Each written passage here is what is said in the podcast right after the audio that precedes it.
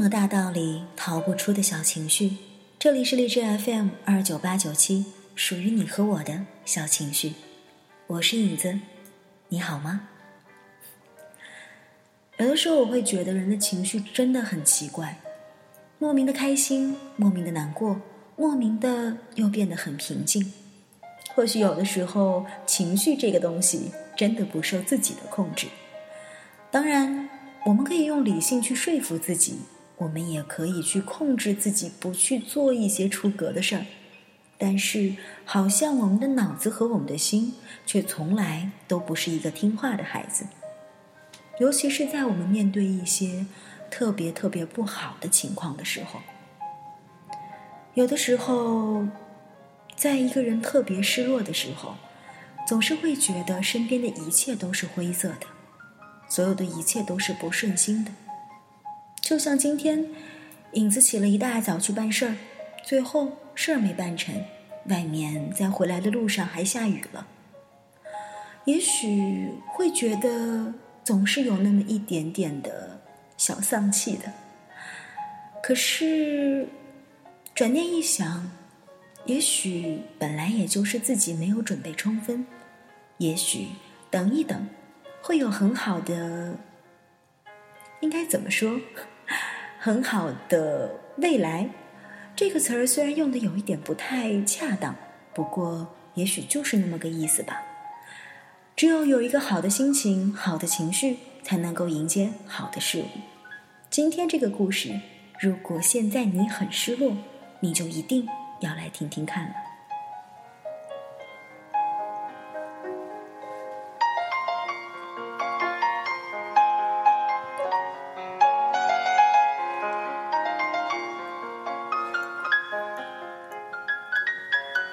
早上起来，他发现家里停电了，于是没办法用热水洗漱，用电吹风吹头发，不能热牛奶、烤面包，只好草草打理一下就出门了。走进电梯，邻居家养的小狗一下子冲上来把他给扑住，上周刚买的米白色长裙上顿时出现了两只黑黑的爪印儿。开车被警察拦截，才想起来今天限行，罚了一百。到了公司，正好晚了一分钟，又罚了五十。冲进会议室开例会，老板正在宣布工作调整的名单。他的业务居然被无故的暂停了。他的职位被一个不学无术、整天就知道开豪车。泡嫩模的家伙所取代了。午餐时间，所有人都闹着要新主管请客，一窝蜂的笑闹着出了门，没有人理他。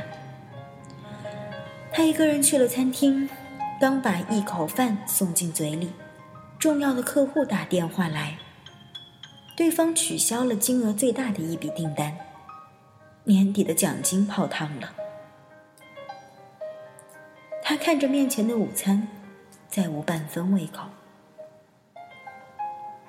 刚刚回到公司，电话响起。妈妈在电话那端哽咽，说姥姥的病又重了，可能熬不过这个月了。他安慰着妈妈，丝毫不敢提及自己工作的变动，只说一定会尽看尽快回去看姥姥。放下电话，短信声响起，居然是暗恋了十年的对象发来的消息：“嗨，我要结婚了。”黄昏的时候，他站在回家的路边等着打车。可是每位司机听到他要去的地点都拒载。无奈之下，他踩着高跟鞋，拎着沉重的电脑包。向家的方向走去，脚很快的磨出了血泡，实在走不动了，太痛了。他蹲下来，缓缓的揉着伤口。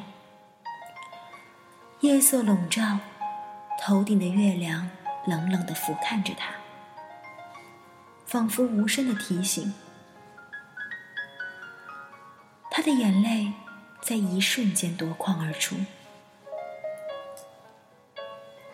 这样看起来我们的生活充满了悲伤拼尽全力也会急转直下刻骨铭心的会寥寥的草草结局飞蛾扑火的会飞灰烟灭吧。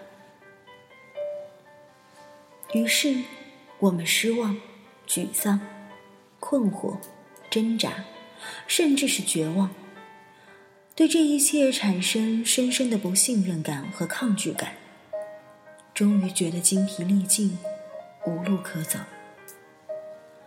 可是真的走不下去了吗？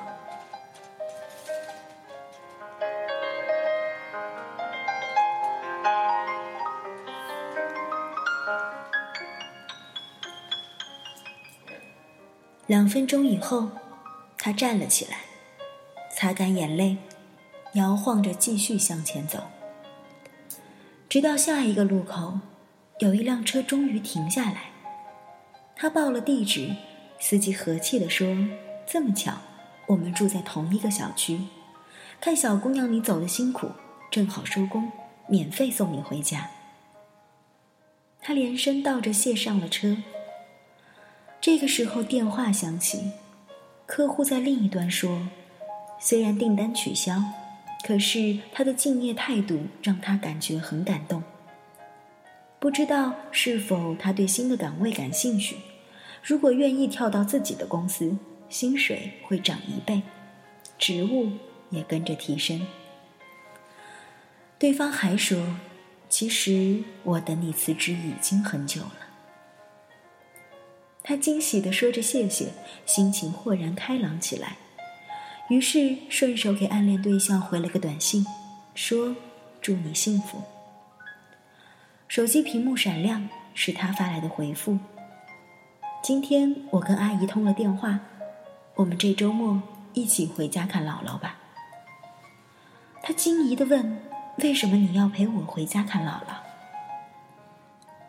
他发来一个笑脸：“如果不是想让姥姥开心。”我不会把求婚提前那么久的。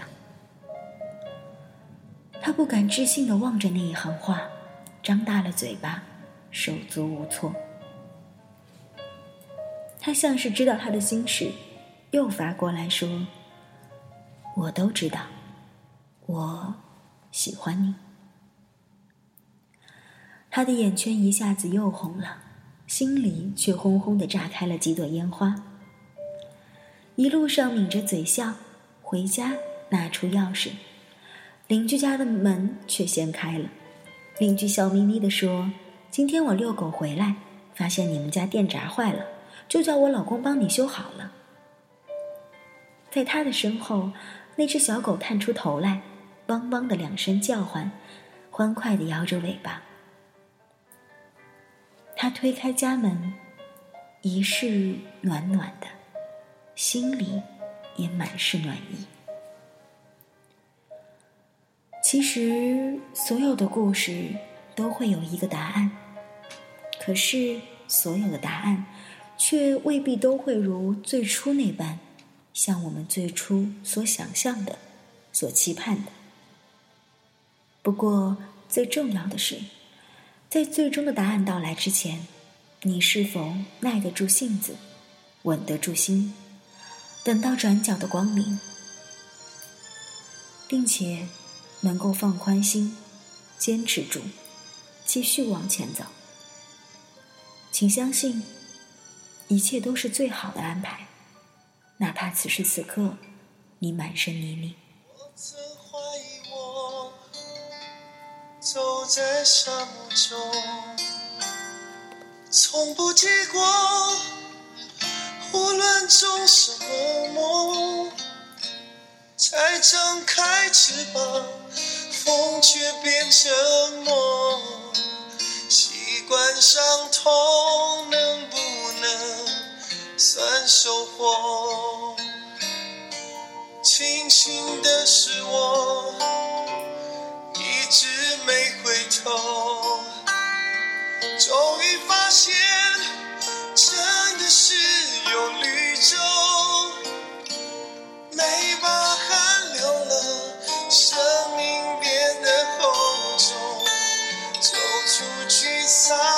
在看